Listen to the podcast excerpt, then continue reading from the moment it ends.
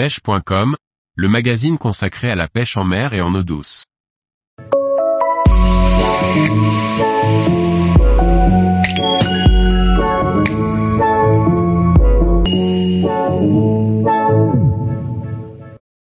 Bien entretenir son flotte tube, quatre précautions à prendre sans faute. Par Liquid Fishing. Un flotte tube est une embarcation sujette aux crevaisons, et bien souvent, celles-ci ont lieu non pas sur l'eau, mais lors de la préparation et lors du transport. Voyons ensemble comment bien préparer et protéger son flotte tube. À la fin d'une journée de pêche, au moment de sortir le flotte tube de l'eau, il est important de prendre deux minutes pour le rincer et enlever les algues, herbes, terre et autres contaminants qui ont pu se coller sur l'embarcation. Il est bon de faire la même opération une fois arrivé à la maison, cette fois-ci avec de l'eau claire.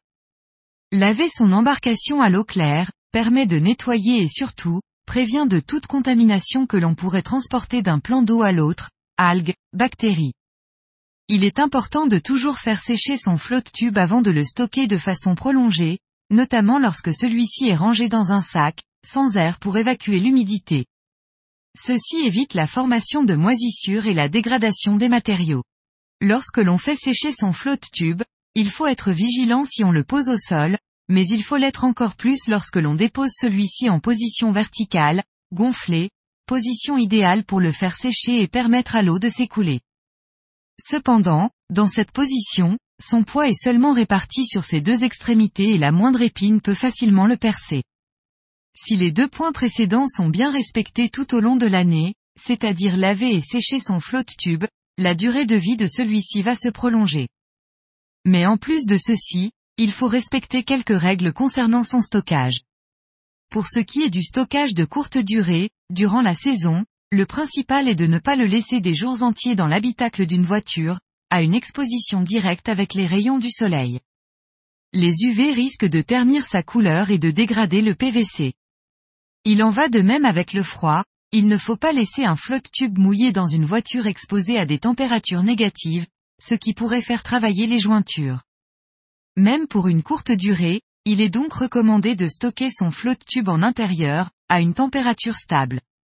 Pour stocker un flotte tube pendant une longue durée, comme durant la trêve hivernale, il est possible de le laisser plier dans son sac, mais le fait de plier le flotte tube et de le laisser longtemps dans cette position peut créer une faiblesse du PVC au niveau de la pliure.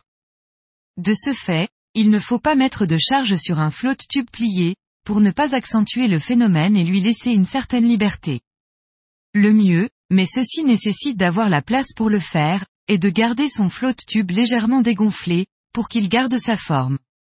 En ce qui concerne le matériel nécessaire à l'utilisation d'un flotte tube, comme les palmes, les waders ou la pompe, je recommande de les stocker tous ensemble, pour faciliter leur transport et afin d'éviter tout oubli. Un grand sac étanche, sur la photo ci-dessous il s'agit d'un modèle de 90 litres, permet de transporter tout le matériel ensemble, et de protéger la voiture de l'eau résiduelle. De plus, ce sac a pour but de protéger les équipements. En effet, il faut toujours stocker des palmes à plat, car elles peuvent prendre une mauvaise forme si elles sont conservées dans une mauvaise position. Idem pour les waders, qui protégés dans le sac, sont moins susceptibles d'être percés accidentellement.